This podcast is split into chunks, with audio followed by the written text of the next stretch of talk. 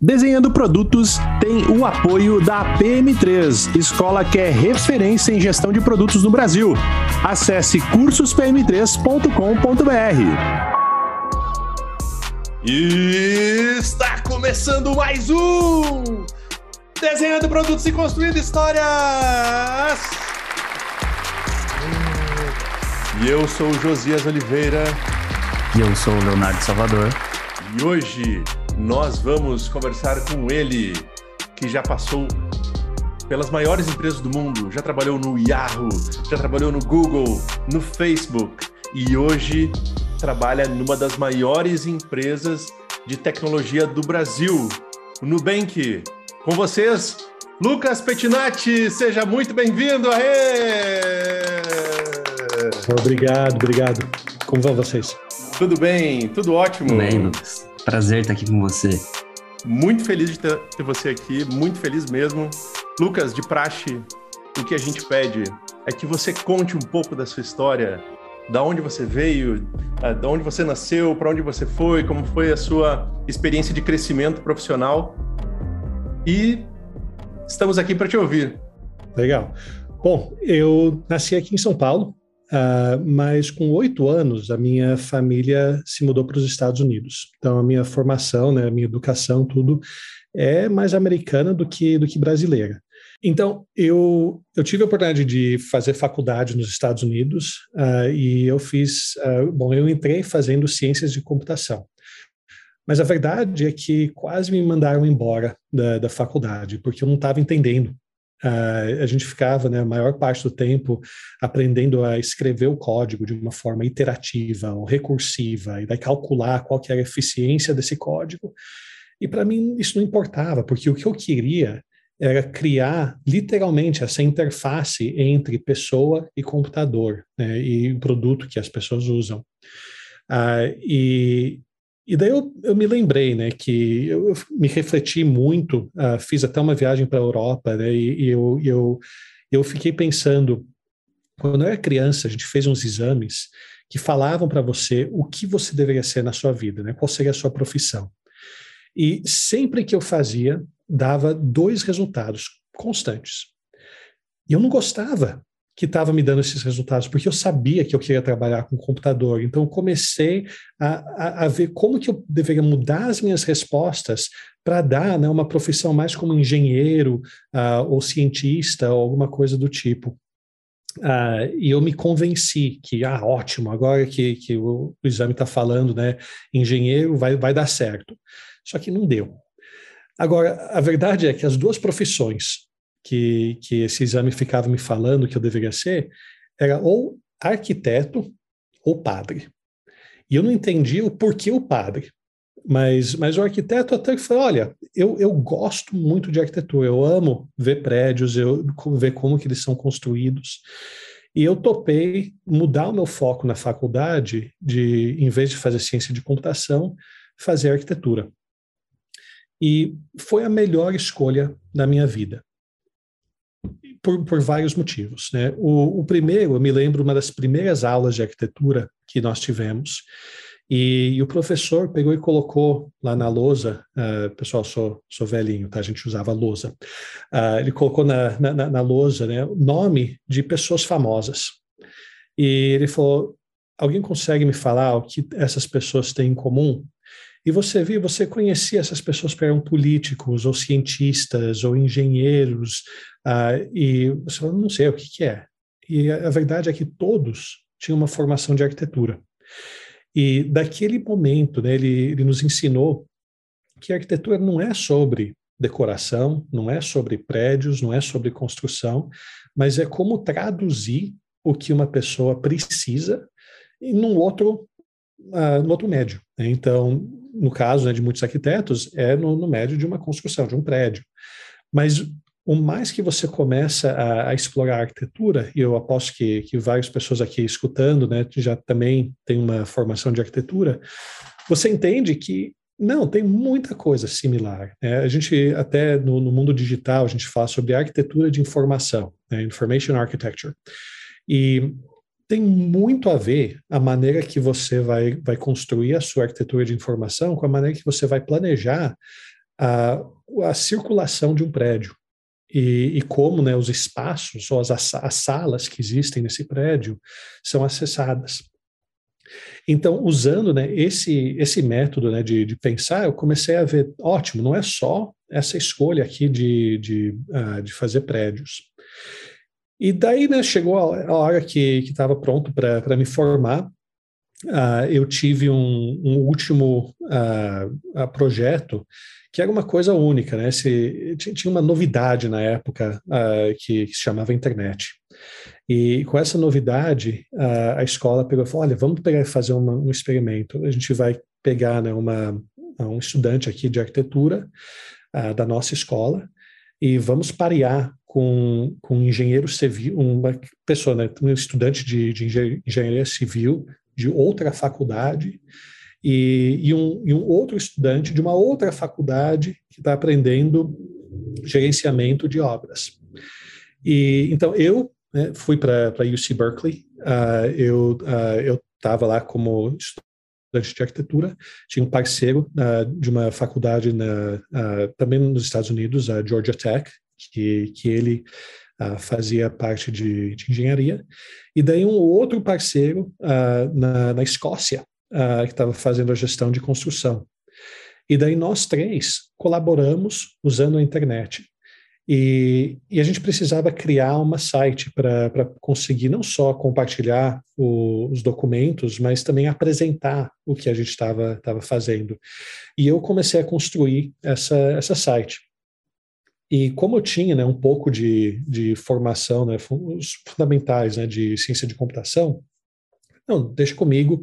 Eu comecei a escrever a site, mas eu também gosto né, dos visuais, e então comecei a, a criar né, tudo de uma forma que era fácil de consumir. E um sorriso veio no meu rosto. Né? Eu falei, ah, que legal, né? É, isso é uma coisa que, que eu gosto de fazer. E apresentamos, e daí chegou né, a hora de achar meu primeiro emprego. E basicamente eu tinha duas opções. Eu podia uh, ter né, o primeiro emprego uh, como arquiteto, uh, e, e, na época, né, um arquiteto, nem na época, né, infelizmente, arquitetos não ganham muito dinheiro. então eu tinha uma, uma proposta né, de, de ser um arquiteto ganhando algo que nem 17 mil dólares por ano e não ia ter seguro médico, não ia ter nada. Né? Era, ah, você está aqui para suar e, e, pegar um pouco de, de experiência. Ah, ou eu poderia aceitar uma proposta de uma de uma internet startup e eles estavam pagando, né, muito mais. Acho que eu, nesse primeiro emprego ganhava algo que nem 40 mil dólares, uma coisa assim por ano. E também era bem no início, né, dessa dot-com era. Então, uh, também deram stock options e, e, coisas do tipo. E um plano de saúde, né, uma coisa básica, né, uh, você estava recebendo. E eu falei, olha, acho que não tem escolha, né? Pegar e uh, passar fome como arquiteto uh, ou fazer uma coisa que coloca um sorriso no meu rosto. E eu sempre falo para todo mundo, né? eu sou uma dessas pessoas que tem muita sorte, porque o meu trabalho é a minha paixão, eu amo o que eu faço. Então, tive aquele primeiro emprego, era uma, uma startup pequena, se chamava Internet Travel Network. E por anos era a companhia nos Estados Unidos que fazia qualquer coisa que tinha a ver com, com viagem, especialmente viagem aérea. Então, a gente criava né, muitas, uh, muitos dos sistemas que, que você podia usar para para reservar uma passagem. E daí começamos a fazer muito uh, uh, intranets, então, ah, para dentro de uma companhia maior, né, se você precisa viajar, as políticas da viagem já estarem programadas e você conseguia né, fazer as suas reservas já tudo dentro né, da, da companhia.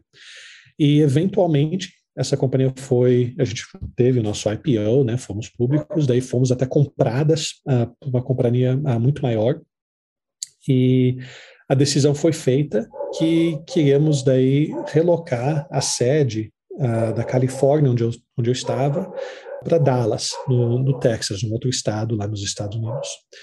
E por vários motivos, né? Minha família estava na, na, Califórnia, eu decidi, não, isso não é para mim, quero ficar por aqui.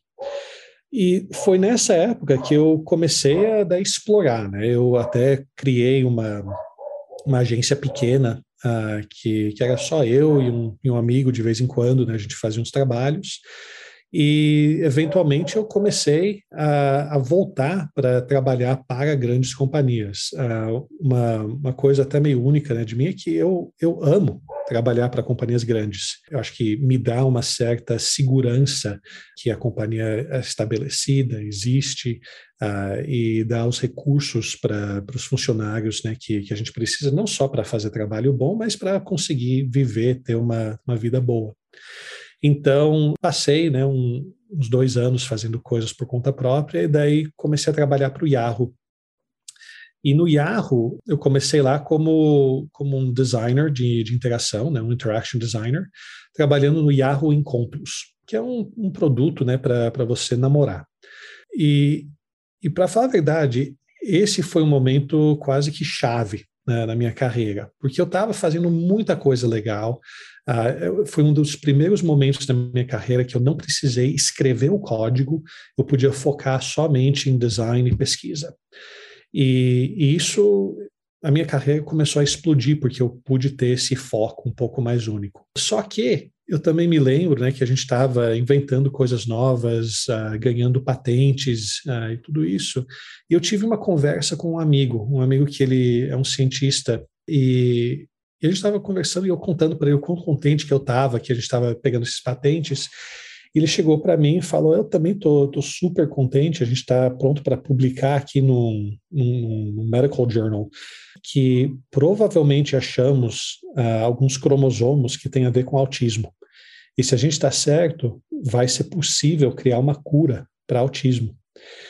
E Cara, me lembro até hoje, né? Eu desliguei aquele, aquele telefonema, cheguei para minha esposa e eu falei: meu amigo vai curar autismo. Eu estou ajudando pessoas a transar. O que eu estou fazendo com a minha vida?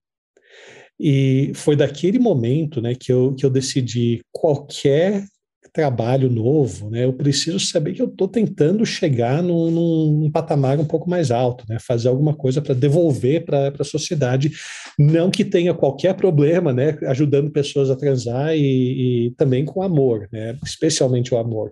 Mas, uh, mas eu, eu decidi né, que de, de fazer algumas coisas um pouco diferente. Uh, eu saí do Yahoo, saí depois que eu, que eu virei né, o Network uh, Design Architect uh, de lá e, e fui para o Google. E no Google, eu entrei lá nem sabendo o que eu ia fazer. Para falar a verdade, só foi no primeiro dia que eu sabia o produto que eu ia estar trabalhando, porque no Google eles contratam a pessoa e daí decidem né, onde que, que a pessoa vai. Bom, era assim na minha época. E, e me colocaram no, no Yahoo Analytics. E desculpa no, no Google Analytics. Uh, e, e, eu cheguei eu falei meu Deus que coisa mais seca. Analytics o que eu vou fazer com isso? Uh, eu falei olha já saí do Yahoo vou dar aqui né vamos dar aqui uns três quatro meses vamos ver como que, que isso pode ser. E nesses três quatro meses eu me apaixonei. E, e eu comecei a, a ver que tinha né, uma, uma maneira de ajudar grandes companhias a entender como que o consumidor estava interagindo com os produtos deles. Uh, criamos até né, um, um tipo de visualização que a gente chamava de flow visualization, em que em vez de só usar uma tabela com números, a gente estava agora de uma forma mais interativa, demonstrando para você né, onde que a pessoa entrava, o que fazia, se estava tendo um drop-off, né, se, se não estava mais seguindo o fluxo que você queria e conseguimos com isso, né, bem que revolucionar a maneira que, que pessoas entendiam uh, o que estava acontecendo na site. E, mas eu, eu me cansei um pouco, porque eu, de novo, me perguntei o que, que eu estou fazendo? Eu estou ajudando o consumidor a tirar dinheiro do bolso, dar para uma companhia grande, e essa companhia grande está dando para o Google. E eu falei, não, quero fazer mais. E, e, com isso eu fui, eu liderei o grupo de Google for Work. Então, os produtos como Gmail, Calendar, Google Docs, Drive, um, vários desses, né, acho que eram uns 30 produtos em soma total, estavam abaixo de mim. Eu tinha uma equipe de design de, acho que era perto de 170 pessoas que a gente trabalhava nesses, uh, nesses produtos. E adorei uh, porque uma, uma coisa que eu sempre queria fazer né, era criar um sistema operacional. E para mim, essa foi essa oportunidade. Né? O Google Drive é um sistema operacional, né? Você tem arquivos, você tem como organizar. Daí o Docs, né, é, o seu, seu produto de texto. Daí você tem Gmail, que é de comunicação. Então, tinha lá muita coisa legal. E daí eu comecei a me perguntar, mas isso serve para todo mundo ou não? Então, a gente fez uma pesquisa, né, e a gente viu que a profissão mais comum no mundo inteiro, dependendo né, de, de onde você olha, é o barbeiro ou cabeleireira. E eu fiquei me perguntando, mas o que, que um barbeiro ou uma cabeleireira vai fazer com o Google Sheets? Ou Google Docs, né? Isso, aquilo. E você consegue né, inventar histórias e falar, ah, tá, poderia fazer isso. Mas para o dia a dia não é nada. Então, nós criamos né, um produto como, como Proof of Concept uh, e focado mesmo né, numa indústria de serviços. E com isso eu aprendi muito sobre como o pequeno negócio funciona e o quão dependente eles eram, uh, e ainda são, para falar a verdade, no, no Facebook Pages, que usam isso muito né, para ter uma presença online e também para comunicar com, com clientes. E eu decidi que era isso, eu queria pegar e, e ter essa oportunidade né, de me aproximar disso. E eu fui para o Facebook, e eu liderei esse grupo de, de Facebook Pages e Core Business Platform. E foi uma experiência única, né? Eu vi como as companhias são muito diferentes né, entre Google e Facebook, onde um coloca né, muita ênfase ah, nas métricas e, e, e, no negócio. E, ah, e depois né, de uns dois anos lá, lá no Facebook, ah, eu, eu soube do Nubank. E, e, e como né, a companhia estava tentando né, tirar essa burocracia que, que as pessoas têm né, nas vidas financeiras e, e, descomplicar a maneira que você lida com, com as suas finanças. E para mim foi essa evolução natural né, de querer participar uh, de uma companhia aqui como, como Nu. E, e mesmo sabendo que era uma startup, conhecendo o David, conhecendo a Cris, estava tava bem, bem óbvio para mim que isso é uma companhia que pode ser de tamanho pequeno na época. Na época, acho que a gente tinha quando estava fazendo entrevista, tinha uns 6 milhões de clientes. E, e daí eu pensei, não, mas a maneira que eles estão estruturados, a maneira que eles pensam é de companhia grande e eu acho que isso vai dar certo. Então eu fiz uma aposta. Né? E, e, essa aposta está tá sendo uma aposta ótima. Eu amo o que eu faço aqui no Nu, e, e, desde que eu cheguei já tivemos tantas oportunidades legais, né? De contribuir aqui no, no, Brasil com como o Pix funciona, que não dá nem para imaginar como, como nossa sociedade que seria né, sem o Pix. Pensar como que era com TED, DOC, toda essa maluquice, uh, versus como que é mais fácil hoje. E várias outras coisas, mas, uh, mas essa é a minha história. Que legal, Lucas. Pô, você falou muito sobre, sobre propósito, né? De, de conseguir um trabalho que faça sentido para a sua vida desde o início, né? Pô, engenharia, não, não quero trabalhar com engenharia. Padre, nada contra, mas não quero ser padre. Como conectar isso, né? E, e hoje você trabalha como líder de design, né? de uma empresa que é hoje uma das empresas que são referência no Brasil e no mundo também, né? Qual é a sua visão sobre o gerenciamento do design? Assim, o que, que precisa ser feito? Quais são os principais desafios que uma pessoa que está na posição de design precisa se preocupar para ajudar a empresa a crescer e evoluir? Legal. Olha, essa é uma das minhas perguntas prediletas, porque eu, eu vejo que especialmente designers uh, novos, né, no, novos na carreira, uh, às vezes não só tem uma ambição grande, mas às vezes uh, uh, são quase militantes né, em ah, design é a coisa mais importante. E design é muito importante, mas o que é mais importante ainda é saber como comunicar uh, e comunicar o valor que design pode trazer de uma forma que, que os seus stakeholders, né, as pessoas que trabalham com você, vão entender. Então, eu eu acho que desde, desde bem cedo, uma coisa que eu, eu fiz é tentar entender a parte de negócio. E daí também conseguir saber como comunicar para que os engenheiros entendiam a parte técnica do que eu estava querendo fazer e, e daí as pessoas de produto, as pessoas de negócio também entendendo que eu não estou falando vamos fazer isso porque é bonito ou ah vamos fazer isso porque ah, estou colocando as pessoas primeiro tudo isso precisa estar conectado né, com o propósito uh, do negócio. Então, eu penso né, na, na, gestão de design e eu vejo que existe basicamente dois aspectos. Obviamente, tem, tem a, a parte das pessoas. Então, uma, uma coisa que para mim é importante é que a gente crie as oportunidades para as pessoas nos nossos times poderem crescer. Uh, e, e, com isso você consegue desenvolver uma pessoa que é recém-formada ou até uma pessoa que tem um interesse, mas não tem uma educação formal em design, uh, uh, a ser um, um, designer ou um researcher muito, muito bom, que ao longo da carreira possa crescer né, e chegar a, a níveis bem, bem sênior. Isso é muito importante. Mas isso não é tudo. Existe também né, a parte de, de poder Uh, garantir que a qualidade do que está saindo é muito boa. E, e aqui vem né, uma, uma coisa que eu confesso para vocês, é algo que eu vejo um pouco diferente entre uh, culturas, né, entre aqui o Brasil e Estados Unidos. Uma coisa que eu amo aqui da, da, da cultura do Brasil é o quão carinhoso as pessoas são. Isso, esse calor humano brasileiro, você não acha em lugar nenhum. Tá? Isso é uma coisa própria aqui do Brasil, nossa, que em muitos respeitos eu gostaria de saber como clonar e, e espalhar isso pelo mundo.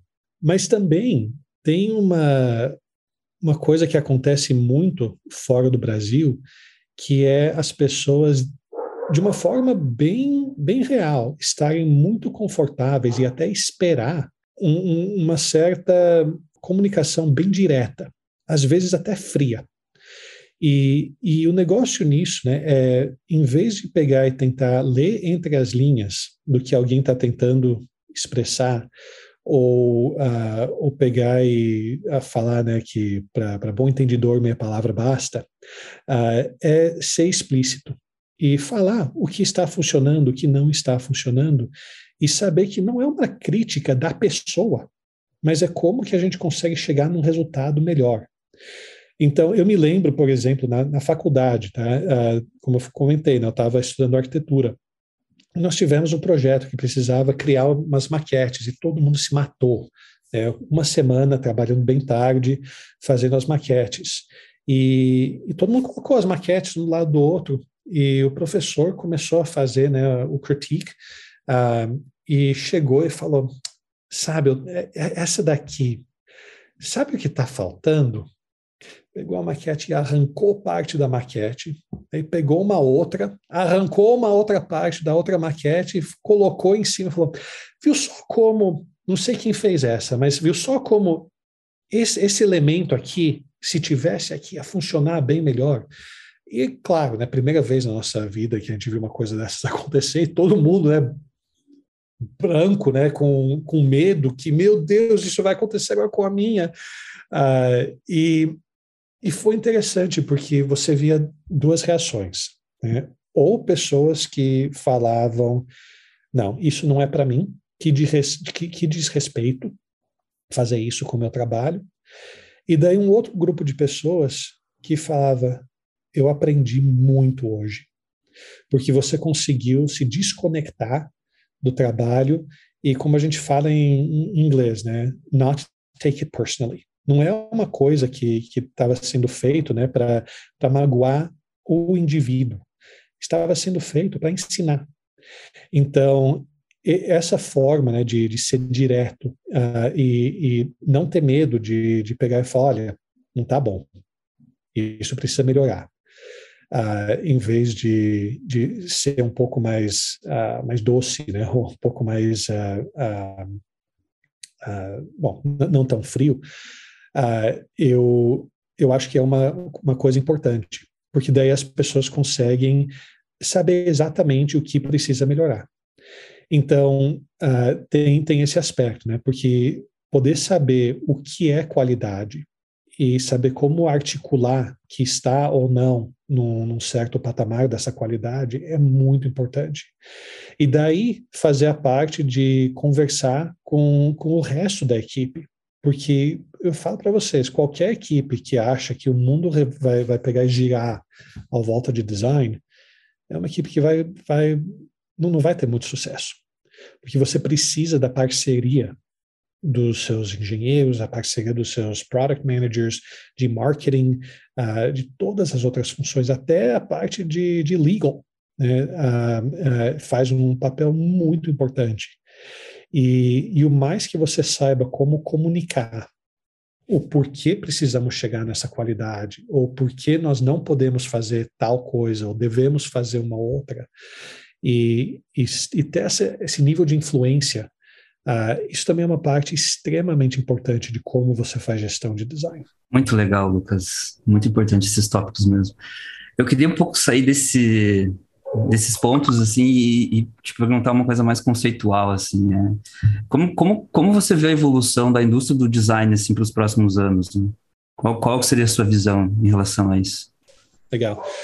Olha, eu acho que tem, tem duas coisas. Uma delas tem a ver com tecnologia, e a outra com comportamento.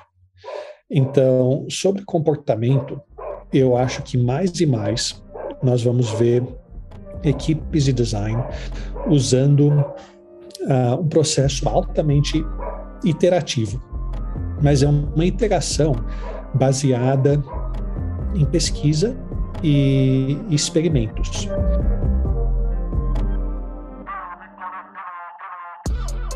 O que eu vejo acontecer com muitas equipes né, é um processo extremamente acadêmico e rígido, em que ah, primeiro vamos fazer um tipo de pesquisa, daí vamos pegar e fazer né, um pouco do trabalho, vamos pesquisar de novo. E não, não é que isso é errado, mas é uma questão de velocidade e, e como você consegue escalar. Então, uh, o que eu vejo é que muitas vezes, especialmente se você está fazendo design para uma companhia, entender como que a companhia vai demonstrar o sucesso também é muito importante.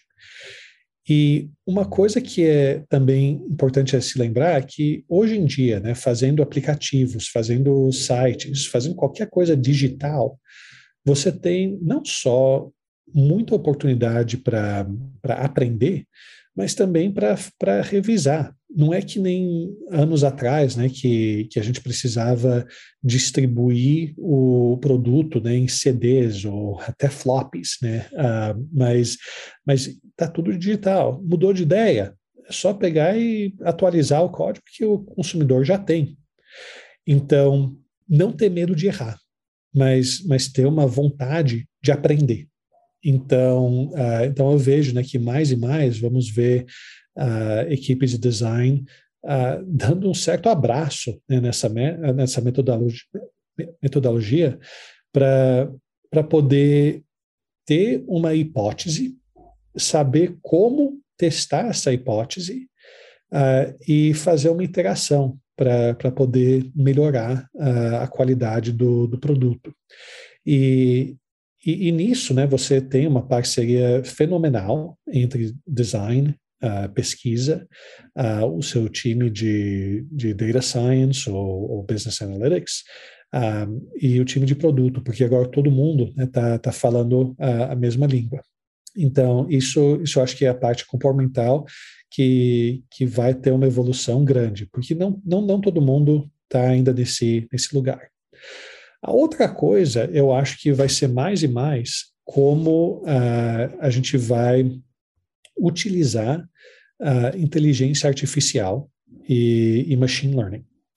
Então, a primeira vez que eu tive a oportunidade de fazer isso foi uma, uma feature do Gmail, em que você tinha respostas uh, que a gente estava fazendo, né? Você recebia uma, uma mensagem, você já podia escolher né, entre respostas rápidas A, B, C. E isso foi um projeto né, que foi, foi, foi iniciado pelo time de engenharia. Mas daí, com uma parceria com design, a gente conseguiu dá um certo caráter, que não é só olhar né, para o que, que é estatisticamente provável uh, que as respostas deveriam ser, mas também entender que, como ser humano, nós queremos ter opções de, uh, uh, de, de, respostas positivas, negativas, ou como utilizar contexto, ou poder entrar mais ou menos em detalhes, dependendo da relação que a pessoa tem. E tudo isso veio de design. E, e eu vejo que é mais uma equipe saber como usar esses dados, como adaptar o, o trabalho deles para ser uh, muito uh, data-driven na maneira que o time pensa, e, e eu acho que isso vai criar experiências muito personalizadas uh, para os clientes, que vai muito além de regras que, que a gente pode criar, mas é mesmo né, um sistema que está aprendendo com, com as atividades do consumidor. Muito legal. E, e, você tocou num ponto que é a experiência do cliente, né, do usuário, assim. E aí eu queria muito saber da tua opinião, assim, qual é a importância da experiência da experiência do cliente para o sucesso do negócio, assim.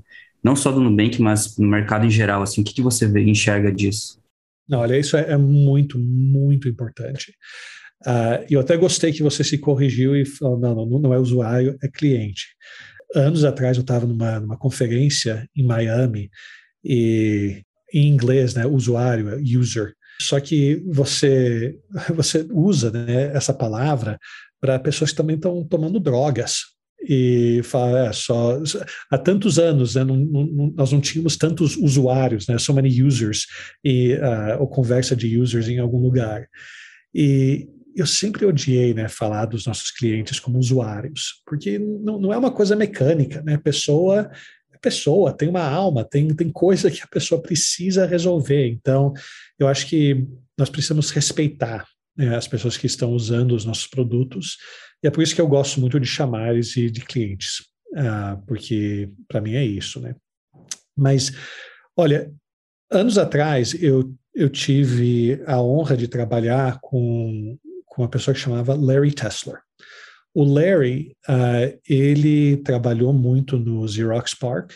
Ele inventou uma coisa que eu imagino que todo mundo aqui já usou, uh, que é a interação do copiar e colar.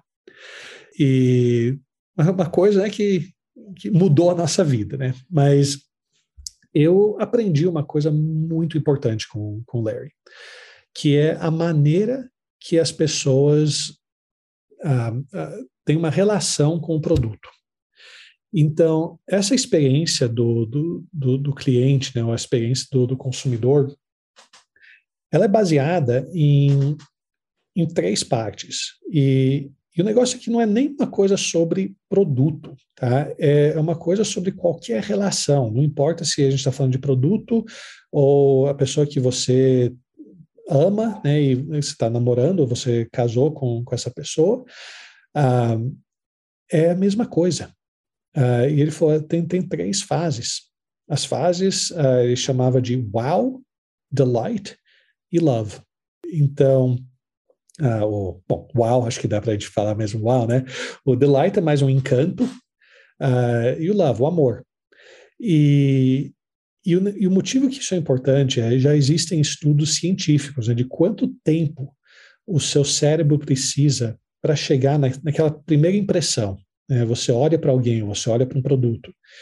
E, e a coisa interessante é que demora menos tempo para você formar uma primeira impressão de um produto do que demora para você formar uma primeira impressão de uma pessoa. E é algo muito pequeno, tá? É menos do que, acho que é menos do que 0,2 segundos. Essa é a duração dessa fase wow. E por conta disso, as coisas que importam é a qualidade do visual, a estrutura uh, de, de informação, porque em muito pouco tempo você já consegue entender se a hierarquia da informação que está sendo apresentada é uma hierarquia que faz sentido, e daí se, se é uma coisa que visualmente tá, você está conseguindo falar, ah, legal, olha, isso aqui foi bem feito, eu consigo, aqui é também uma outra coisa legal, né? Eu consigo confiar, porque a gente usa esses primeiros frações de segundos para entender se, se você deve ou não investir mais tempo. E isso você já está condicionando né, o cérebro para aceitar alguma coisa ou não. Daí vem a segunda fase, né, que é a, fa a fase do, do encanto.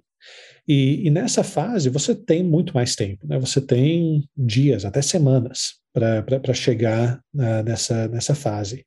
Porque é uma fase que você vai conseguir ver que a promessa do seu produto está sendo cumprida. E, e isso não é só né, com, com ter um produto que é bonito, mas é um produto que consegue mesmo resolver o que a pessoa precisa que seja feita de uma forma eficiente. Que as palavras que você está usando fazem sentido e não estão confundindo, as imagens, as, as mesmas coisas, os fluxos são eficientes, você não está mandando a pessoa fazer coisas porque é isso que o engenheiro decidiu.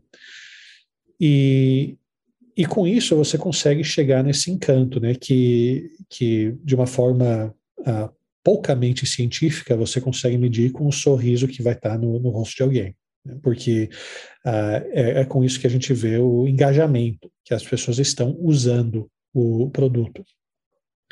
E daí tem a última parte, né, que é o amor. Uh, e a coisa interessante com o amor é que o amor não só traz essa conexão né, que, que você quer ficar com, com o produto, mas também dá espaço para você errar, porque você vai também perdoar. Então, o mais rápido que você consiga estabelecer essa relação de amor, eu sei que eu estou falando, até pode soar um pouco maquiavélico, tá? Mas uh, o mais rápido que você consegue estabelecer essa relação de amor, o mais rápido você também vai conseguir, com os seus experimentos e o seu aprendizado iterativo, de vez em quando errar. Porque a pessoa vai falar: não, tá tudo bem, eu sei que vai melhorar, eu sei que, que o resto aqui funciona. E, e a maneira que a gente mede esse amor é, é uma métrica né, que chama churn, que é o quanto que a pessoa está desistindo. Uh, então, quando você vê um churn baixo, é porque a pessoa está amando o produto, né? Uh, você também pode até usar outros métodos, que nem um Sean Ellis uh, Survey, e entender né, o quanto que você ia ficar chateado se você não tivesse mais acesso a esse produto. E, e, isso não só é uma maneira de entender o product market fit, mas entender esse amor que, que os seus clientes têm pela experiência. Agora, eu estou falando muito de produto, mas o produto é um lado aqui da equação, né, porque também existe a parte de branding, a parte de marketing, e, e tudo isso precisa combinar. É, porque pegar e, e, falar coisas, dar uma imagem ah, na maneira que você faz uma campanha ou, ou, no que a sua marca é, e daí você tem um consumidor que vai usar o produto e as coisas não estão batendo, isso começa a, a, tirar a confiança que a pessoa tem. E, com, e se você tira a confiança, você deixa mais difícil chegar na parte do encanto que daí fica mais difícil chegar na parte do amor. Então, tudo isso precisa combinar, tudo isso precisa trabalhar junto para você ter uma experiência única, né? uma experiência que desde o primeiro contato, a primeira vez que alguém vê a sua marca, até anos depois que está usando o produto, você consiga achar que é uma experiência contínua e também como que se, se o seu produto né, tem atendimento né, de, de, de apoio, como que as pessoas que estão providenciando esse, esse atendimento também é uma reflexão da marca, é uma reflexão de como uh, você está resolvendo o problema ou criando burocracia. E isso é uma das coisas que a gente fala muito aqui no, no NU, é que, que é importante você saber o que a gente faz na marca, a qualidade da, do nosso atendimento e a qualidade do produto, como tudo isso funciona junto para dar essa experiência uh, mais única né, para os nossos clientes. Que legal, Lucas. Eu vou, eu vou fazer um gancho, eu vou, vou aproveitar a tua fala, sabendo que nós não temos Ctrl C, Ctrl V para isso que eu vou perguntar. Não tem como copiar e, e, colar exatamente isso, porque cada contexto é um contexto diferente, seja de produto, seja de mercado, seja de maturidade sobre design, o quanto a gente tem que colocar energia para evoluir. É, qual a sua orientação para quem deseja se tornar líder de design? Olha, boa provocação. Não existe uma resposta certa ou errada nisso, tá? Uh, mas eu, na minha carreira, eu já vi duas coisas. Primeiro, entenda a cultura da sua companhia e entenda o porquê você quer uh, ser um líder de design. Ser líder de design não quer dizer ser gestor.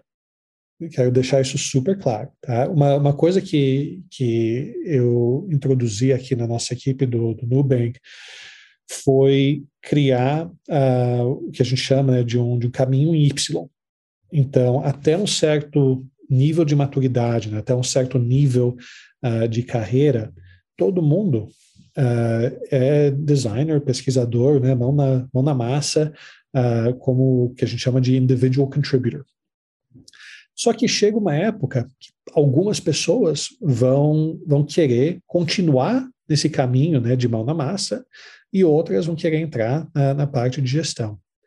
E a realidade é que, independente desse Y, ser líder quer dizer ter ideias e ajudar que essas ideias possam ser realizadas.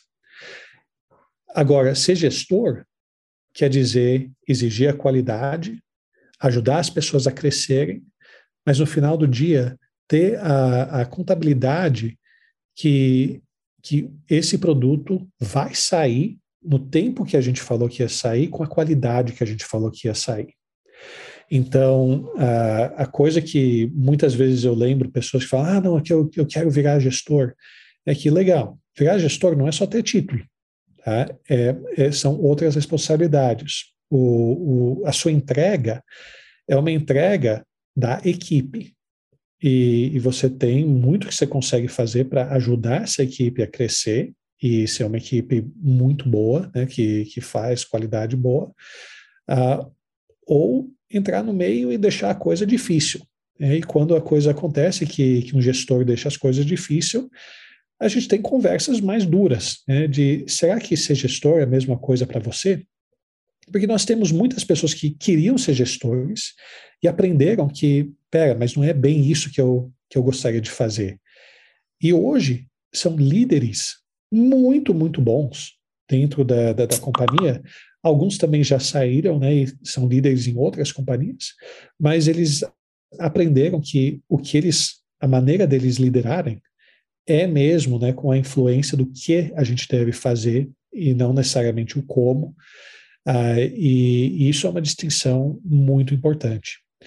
Na minha carreira, eu já fiz né, essa mudança de, de individual contributor para gestor e de volta e de volta, né, já fiz algumas vezes.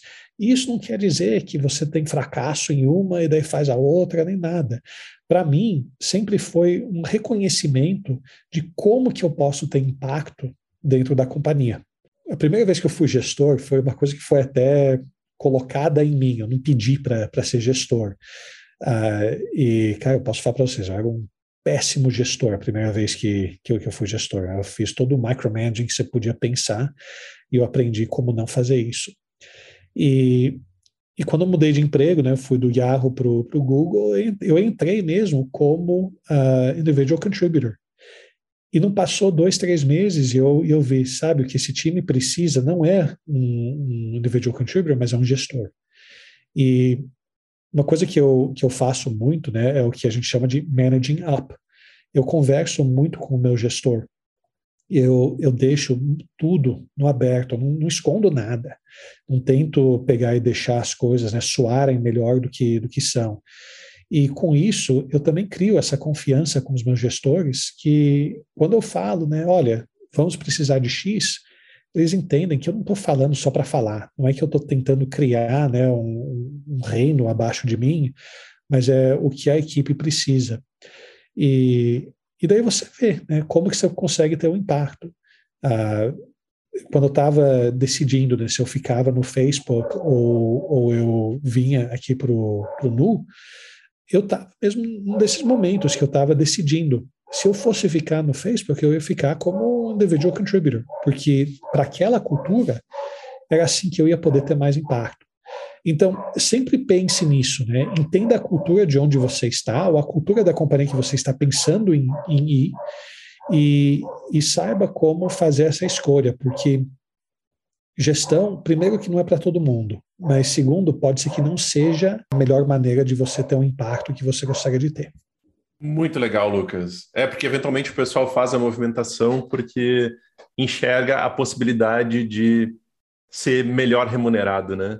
Mas existem outros caminhos para a gente conseguir avançar até mais rápido ou na direção desejada, né?